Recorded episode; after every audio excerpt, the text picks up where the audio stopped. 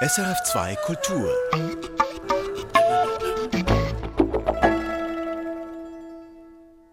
Künste im Gespräch. Und heute wollen wir lernen von einer Frau, die auch 20 Jahre nach ihrem Tod noch eine Ikone ist. Die Sängerin, Pianistin und Bürgerrechtsaktivistin Nina Simone, 2003 gestorben. Wir wollen aber auch sprechen über Gewalt, die von einer Frau ausgeht, denn seien wir ehrlich, darüber wird selten gesprochen, über Frauen, die zuschlagen. Auch in der, im Film sind sie eine Rarität. Im jüngsten Wurf aber der Schweizerin Ursula Mayer steht die unkontrollierbare Gewalt einer Frau am Anfang. Margaret hat zugeschlagen und nun darf sie sich ihrer Mutter und deren Haus drei Monate lang auf maximal 100 Meter annähern. Ihre jüngere Schwester zieht diesen Perimeter mit dem Pinsel ums Haus herum und genau das ist die Linie, La Linie des Filmtitels. Psychologisch stimmig und, wie unser Experte sagt, mit raumgreifender Präzision schreibt Ursula Mayer damit auf der Leinwand ihre Familientopographie fort. La Ligne ist ab heute im Kino zu sehen und Michael Sennhauser konnte vorher noch mit der Filmemacherin sprechen.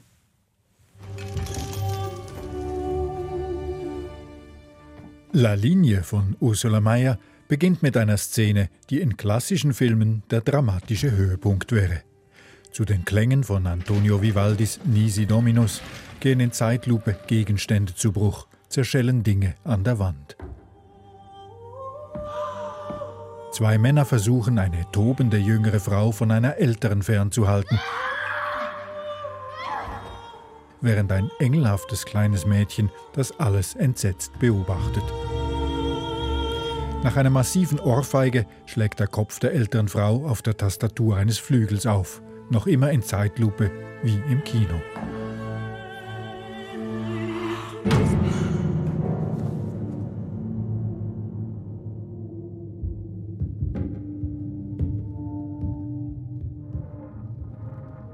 Das Ungewöhnliche an dieser Szene ist der Umstand, dass die ungebremste Gewalt von einer Frau ausgeht.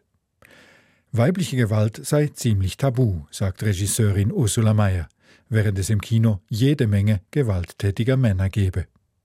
Die Grundidee für den Film drehe sich daher um eine 35-jährige Frau und ihre Gewalt, ohne dafür die üblichen Erklärungsumstände wie Drogen oder Prostitution zu involvieren. C'est vrai que la violence féminine est assez tabou en fait, on n'en parle pas du tout.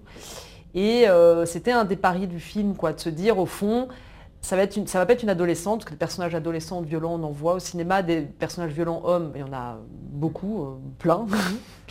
et de se dire, voilà, c'est une femme de 35 ans et qui n'est pas rattachée à une autre thématique qui puisse être euh, comme la, la, drogue ou la prostitution, enfin, qui n'est pas une autre thématique qui l'emporte sur la violence. Diese Idee kam von Stephanie Blanchou, Musikerin, Sängerin, Schauspielerin und Drehbuchautorin und Hauptdarstellerin in La Ligne. Blanchou spielt diese 35-jährige Margaret, die älteste Tochter der Frau, auf die sie losgeht. Ursula Mayer hat das Drehbuch zusammen mit Blanchou entwickelt. Dabei wollten sie herausfinden, wie weit sie kommen, ohne einen offensichtlichen Auslöser für die Gewalt zu liefern, sagt Ursula Mayer. Et donc dans l'écriture, ça a été de se dire jusqu'où on tient avec ce personnage sans devoir amener des explications. Évidemment, à un moment donné, il y a une source de la violence, évidemment. Aber klar, irgendwo haben Margarets Gewaltausbrüche ihren Ursprung. Trotzdem hätten sie versucht, so lange wie möglich zu erzählen, ohne allzu offensichtliche psychologische Begründungen zu liefern. Aber mit dem Verzicht auf die kinoüblichen externen Implikationen wie Kriminalität oder Drogen seien sie eben wieder bei der Familie gelandet. Mais j'ai essayé de tenir le plus longtemps possible sans amener d'explications euh, euh, psychologiques trop fortes. Mais peu à peu, c'est évidemment, comme ça ne vient pas d'un sous-thème ou d'une autre thématique, forcément c'est dans la famille. Quoi. Donc je suis revenue malgré moi, c'était pas un désir initial, mais je suis revenue à la famille. Und damit sind sie bei der Mutter gelandet, gegen die sich Margarets Wut richtet. Gespielt wird diese Mutter von Valeria Bruni Tedeschi als egozentrische, fast monströs selbstbezogene Frau, eine einstige Starpianistin, die ihre Karriere aufgrund ihrer frühen Mutterschaft beendet hat. Klar ist diese Figur verwandt mit den Müttern in Ursula Meyers früheren Filmen, jener von Isabel Üpper gespielten Mutter hinter der Autobahn in Home von 2008 oder der von Lea Seydoux gespielten Teenagermutter in L'Enfant d'Ono, die sich als Schwester ihres Sohnes ausgibt. Et à cette mère, effectivement, il y a Isabelle Huppert dans Home, il y a Léa Seydoux dans L'Enfant d'Ono, ces mères euh, à la fois euh, égocentriques, euh, euh, tournées vers elles-mêmes, euh, enfin, et, et, en même temps euh, touchantes. Quoi. C'est toujours un peu le pari de, de, de se dire qu'au fond, tout le monde a, comme disait Renoir, tout le monde a ses raisons et que voilà, de, de toucher les failles de, de ce personnage. Mais c'est vrai qu'au départ, c'était vraiment pas l'idée. Au départ, c'était pas, je, je, je me suis pas dit, je vais écrire une histoire de famille, pas du tout. Diese Mütter seien ja ihrerseits auch berührende Figuren, sagt Ursula Mayer. Die hätten, wie Regisseur Jean Renoir einst sagte, auch alle ihre Gründe für ihr Handeln. Aber zunächst habe sie ganz klar nicht wieder einen Familienfilm drehen wollen. Durch die Familie in La Linie zieht sich ein Riss, wie die Autobahn, welche jene in Home von der Welt abschnitt, wie die Berghöhe des Skigebiets, in das sich der Sohn von der sich als Schwester gebärdenden Mutter im Tal zurückzieht, in L'Enfant d'Ono. Der Riss hier ist die Linie des Filmtitels, denn nach der Attacke auf die Mutter in deren Haus bekommt Margaret ein richterliches Annäherungsverbot. Drei Monate lang darf sie sich dem Haus nicht mehr als 100 Meter nähern. Cette mesure vous interdit, sous peine de sanction, de vous approcher à moins de 100 mètres du domicile de votre mère. Ceci également pour une durée de trois mois. Damit sich Margaret daran hält, zieht ihre kleine Schwester mit blauer Farbe im Abstand von 100 Metern eine dicke blaue Linie um das Haus, zum Schutz der Mutter und der Schwester. Denn die achtjährige Marion ist sozusagen der Engel der Familie, jene, die alle versöhnen möchte, jene, die sich zwischen die Fronten stellt, und sie ist damit auch die, die am meisten leidet. Auch darum sei die gewaltige Öffnungsszene in Zeitlupe so wichtig, sagt Ursula Mayer. Denn die kleine Marion steht da ja auch wie ein Engel in Weiß, mittendrin, mit großen Augen und voller Entsetzen, wie wir Kinozuschauer auf unserer Seite der Leinwand. Je pense que Marion a C'est très important d'ailleurs dans cette scène d'ouverture de cette euh, sorte de scène Big Bang de tout le film, de cette violence. Il y a le regard de Marion là-dessus, qui est, comme un ange comme ça, qui regarde ça. Et cette violence, elle la, vit, elle la ressent. Und um zu verhindern, dass so etwas wieder passiere, ziehe sie eben diese blaue Linie ums Haus, ohne sich darum zu kümmern, dass die auch für die Nachbarn und die Nachbarskinder das Drama erst sichtbar macht. Et je crois la plus grande peur des Marion, c'est que ça se reproduise à nouveau, quoi, vraiment. Et donc, elle, peu importe le regard de ses camarades, de cette ligne qui est visible, son but, c'est d'être le gardien de cette ligne. Quoi. De, de. Et pour être le gardien, il faut la tracer. Quoi. Et, hum, même si après elle a honte de, des commentaires de ses camarades, enfin, elle, elle, elle va au-dessus de ça. Au bout d'un moment, elle les entend, elle les écoute même plus. Quoi. Même Yuri, elle l'écoute plus. Parce qu'elle essaye de préserver... Euh, elle essaye de préserver sa mère, elle essaye de préserver sa sœur, enfin elle essaye de préserver tout le monde. Marion sei nun der Schutzengel ihrer Familie. Und dass sie das ganze Drama damit öffentlich sichtbar macht, das kümmert sie in dem Moment nicht mehr. Dafür hat der Film mit der blauen Linie nicht nur seinen Titel, sondern auch jene zwei getrennten Bereiche, die sich in jedem Film von Ursula Mayer finden. Sie müsse für ihre Filme immer erst eine Topographie im Kopf haben, sagt sie. Nicht die geografische Lage, aber die räumliche. Auch hier habe sie erst einmal eine Art Karte gezeichnet mit einem Haus und einem 100 Meter Rayon. Oui, moi j'ai vraiment besoin au départ de connaître euh, la topographie du lieu dans lequel je vais tourner. Je parle pas de géographie, hein, je parle vraiment de topographie, c'est-à-dire ça peut être un lieu imaginaire. Ici c'était un lieu imaginaire, en fait j'ai dessiné une sorte de carte euh, avec une maison, euh, un rayon de 100 mètres, des espaces interdits aux personnages et j'avais besoin de construire tout un monde. Donc il y avait euh, un chien, il y avait des voisins, il y avait plein de choses. Et, euh, j'avais besoin de dessiner, de tracer ces lignes. Enfin, on, un, un, dessin très naïf qui, qui, existe toujours, que j'ai gardé comme une petite relique comme ça du film. Das sei ein etwas naiver erster Zugang, den sie sich bewahrt habe, sagt sie. Die Linie sei der Ausgangspunkt gewesen. Und kaum hatte sie diese eingegrenzte Welt skizziert, da habe die Covid-Pandemie begonnen und überall in der realen Welt seien plötzlich Abstandslinien aufgetaucht. C'est vrai que c'est le point de départ, c'est ce, ce monde, c'est ces, ces lignes. Et d'autant plus que quand j'avais commencé à écrire, le, le, le, le, Covid est arrivé, la crise sanitaire.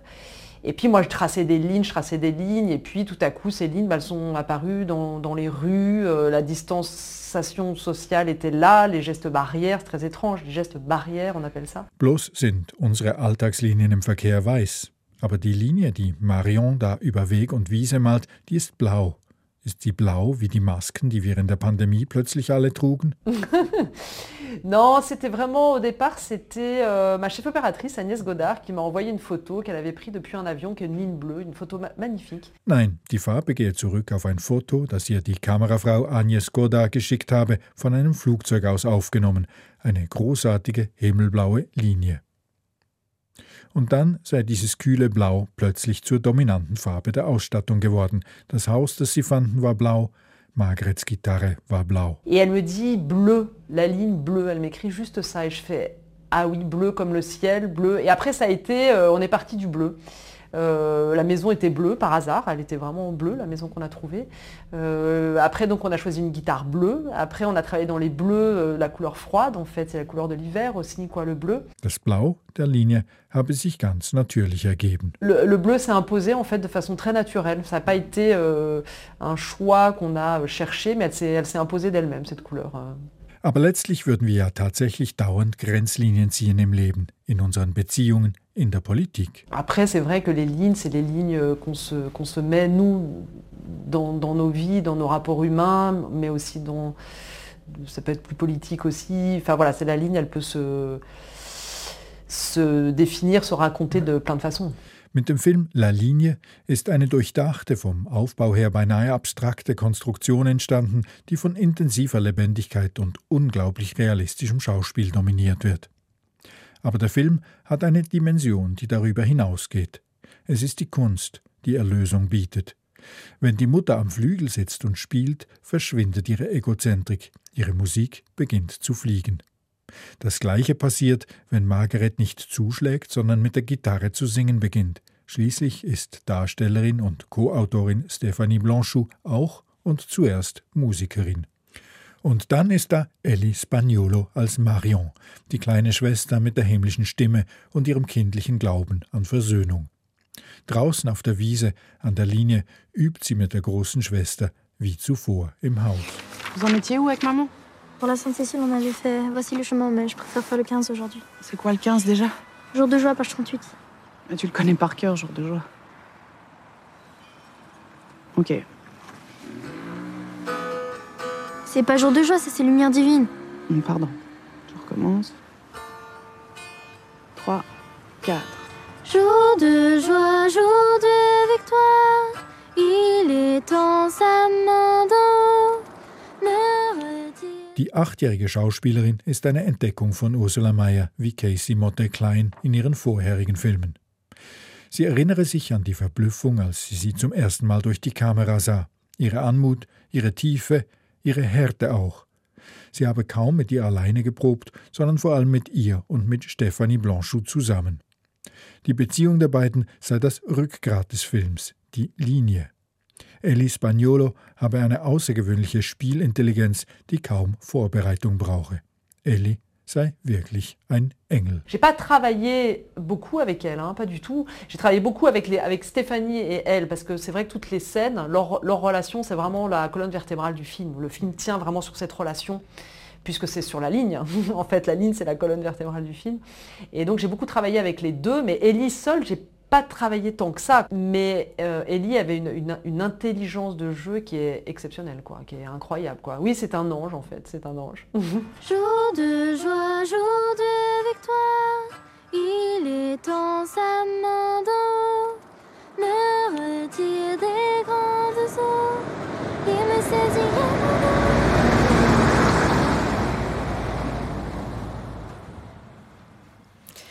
Film La Linie, der neue von Ursula Mayer, läuft ab heute im Kino.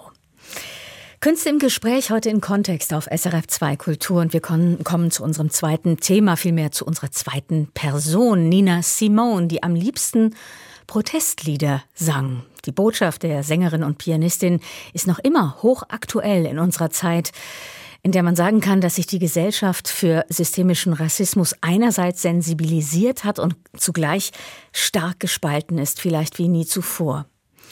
Nina Simone, die US-Amerikanerin, sie hat Dutzende Alben aufgenommen und bis heute, auch 20 Jahre nach ihrem Tod, verkaufen sich diese Alben weiter. Bis heute sind es mehr als zweieinhalb Millionen Platten. Ihr Repertoire, das bewegte sich zwischen Jazz, Blues, Klassik und Folk, aber sie, Nina Simone, verstand sich in erster Linie als Aktivistin, Aktivistin und sie wäre nächste Woche am 21. Februar 90 Jahre alt geworden. Wie ihre Botschaft zur aktuellen Debatte passt und worin die Kraft ihrer Musik liegt, das wollte Musikredaktorin Anina Salis von Brandy Butler wissen. Die afroamerikanische Sängerin und Aktivistin lebt seit 20 Jahren in Zürich.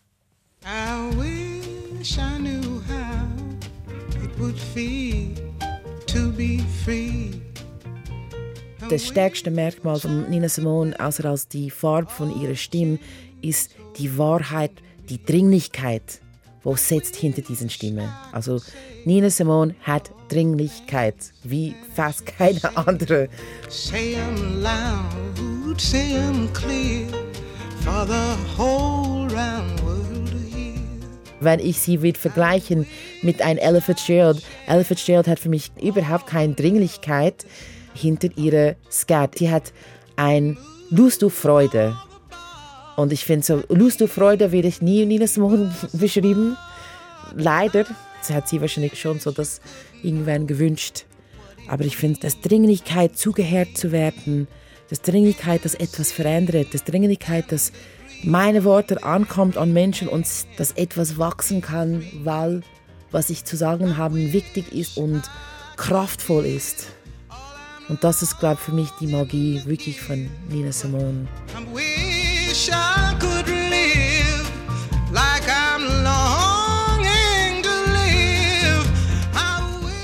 Nina Simone hat sich als dreijähriges Mädchen ins Klavier verliebt. Sie wollte klassische Pianistin werden und wurde als afroamerikanische Frau dann nicht angenommen am renommierten Konservatorium, für das sie sich bewarb. Sie nahm mit dem Jazz vorlieb, setzte sich inkognito und gegen den Willen ihrer gläubigen Eltern spät nachts in Jazzclubs ans Klavier, begann auf Wunsch der Clubbetreiber auch zu singen. Dass ihre Musik bis heute vor allem dem Jazz zugeschrieben wird, das findet Brandy Butler unpassend. Dass sie bleibt in Jazz ist, glaube ich, einfach ein politisches Merkmal, so wie von den, was machen wir mit schwarzen Musikern oder MusikerInnen, wenn sie nicht in diesen Muster von, was wir erkennen als schwarze Musik, reinpasst. Und Nina Simone hat dieses Muster eben stark erweitert. Am Piano bringt sie Jazz mit kontrapunktischen Spielideen aus der Klassik in Berührung und verbindet das mit populären Stilen wie Folk und Soul. Dabei hat Simone eine völlig eigene musikalische Alchemie gemischt und der schenke man generell zu wenig Aufmerksamkeit, findet Brandy Butler. Schade, dass wir das nicht so erkennen heutzutage, dass so wie eigentlich Nina Simone hat transzendiert Musik auf eine Art, weil sie hat ganz viele unterschiedliche Sachen zusammengebracht, so klassische Musik, Improvisation, Volksmusik, doch Jazz, doch Soul. Alles, was sie gemacht hat, ist das ein Teil von ihres. Egal von welcher Genre sie spielt, egal von was das Lied ist. Ich glaube, was sie zu sagen hat. Baby, my baby don't care for shows. Als Sängerin fühlt sich Brandy Butler, die selber mit Jazz und Scatgesang groß geworden ist, eigentlich näher an einer Ella Fitzgerald. Im Zuge der Vorbereitungen für dieses Gespräch über Nina Simone hat sie aber realisiert, sie hat so viele Sachen gesagt, wo mich total berührt. Und ich finde, wir haben ganz viele Ähnlichkeiten, wenn es geht um die Funktion von Musik in Gesellschaft und das Gespräch zwischen Kunst und Gesellschaft. Kunst und Gesellschaft soll in ständigem Austausch sein und die Kunst soll als Mittel zur Verständigung dienen zwischen den verschiedenen Gemeinschaften. Das sieht die Aktivistin Brandy Butler heute ganz ähnlich wie die Aktivistin Nina Simone damals für mich eine von den schönsten Seiten von Kunst ist die Möglichkeit, die Gesellschaft, genau in diesen versplitteten Zeit, dass wir jetzt leben, aber also eigene Gesellschaft ist immer versplittet, einfach in andere Formen und Kunst ist das, was uns immer wieder zusammenbringt und die Möglichkeit anbietet, gegenseitig mit Menschen zu, in Kontakt zu kommen, ohne etwas anderes. Wir erleben etwas Gemeinsames. Punkt. Ein Konzert erleben zum Beispiel, eintauchen in die Musik, das gehört zu einem der verbindendsten Erlebnisse, die die Kunst zu bieten hat. Nina Simone hat diese Kraft bewusst eingesetzt, um ihre Botschaften zu vermitteln. You are young, gifted and black. We must begin to tell our young. Es geht wirklich um die schwarze Gemeinschaft zu verstärken dass dieser Teil von der Bevölkerung nicht genug bedient gewesen ist mit positives Musik, wo auf sie eingerichtet ist. So when you're feeling depressed, alienated and real low, there's a great truth that you should know.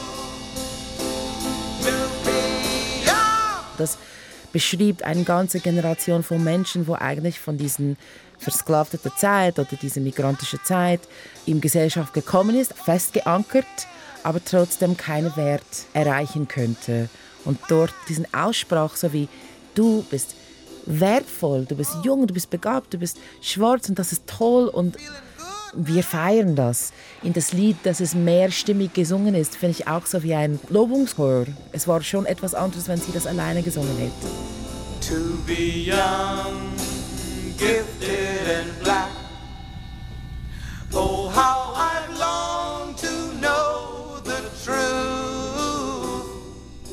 Nina Simone singt To Be Young, Gifted and Black an Konzerten auf der ganzen Welt vor ihrem gemischten Publikum.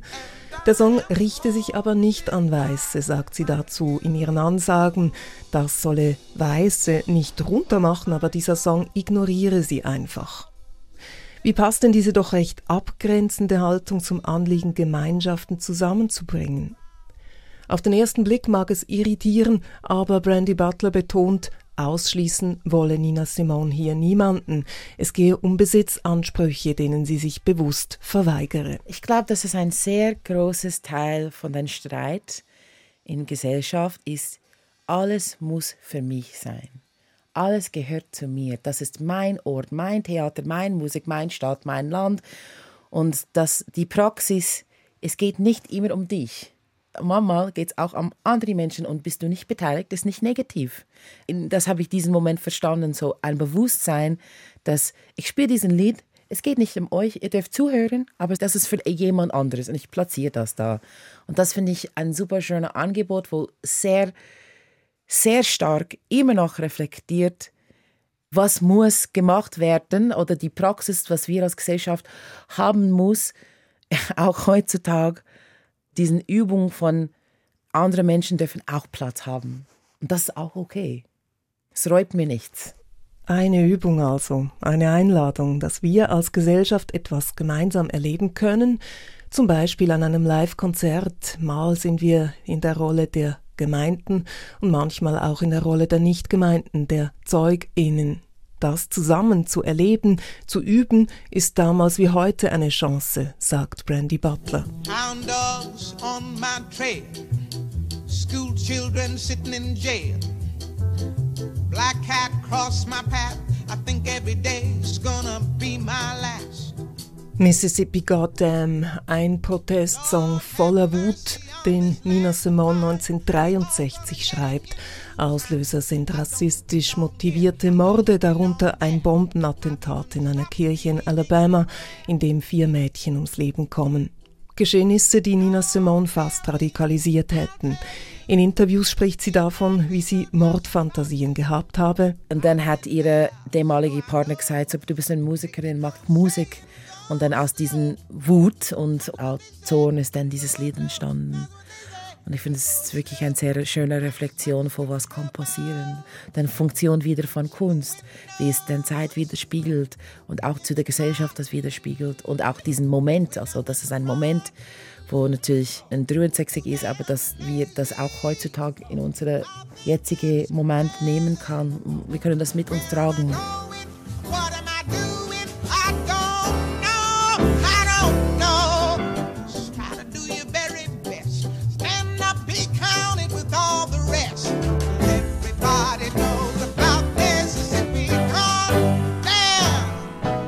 Nina Simone singt über Probleme, die in den USA bis heute zentral sind. Sie singt über Ohnmacht gegenüber einem Staat, der sich kaum verändere, über Gewalt, Entwurzelung und Orientierungslosigkeit. Sie bittet um Gebete und singt gleichzeitig davon, dass sie ihren eigenen Glauben hinterfrage. Well,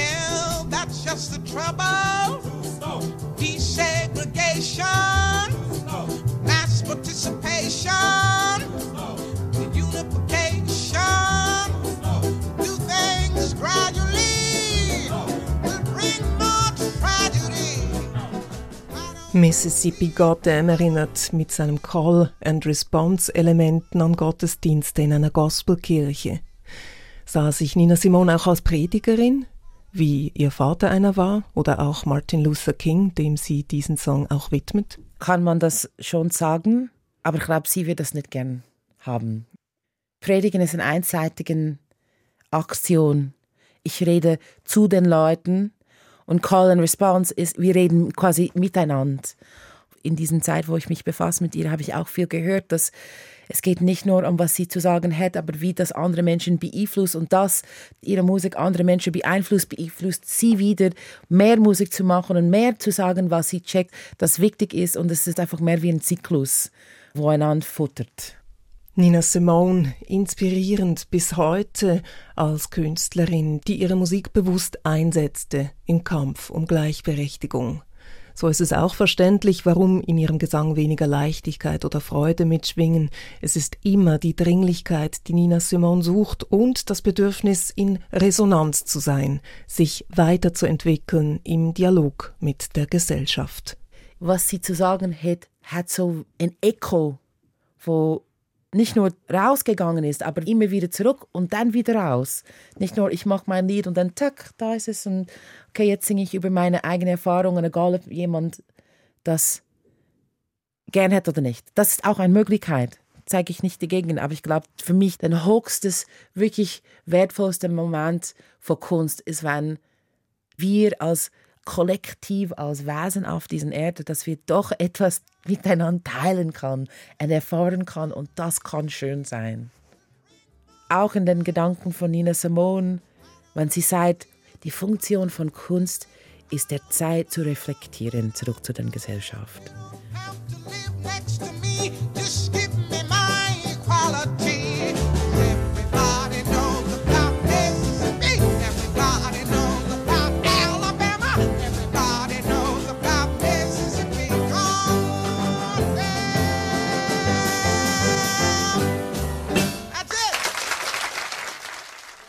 Erfahren Sie mehr über unsere Sendungen auf unserer Homepage srf.ch-kultur.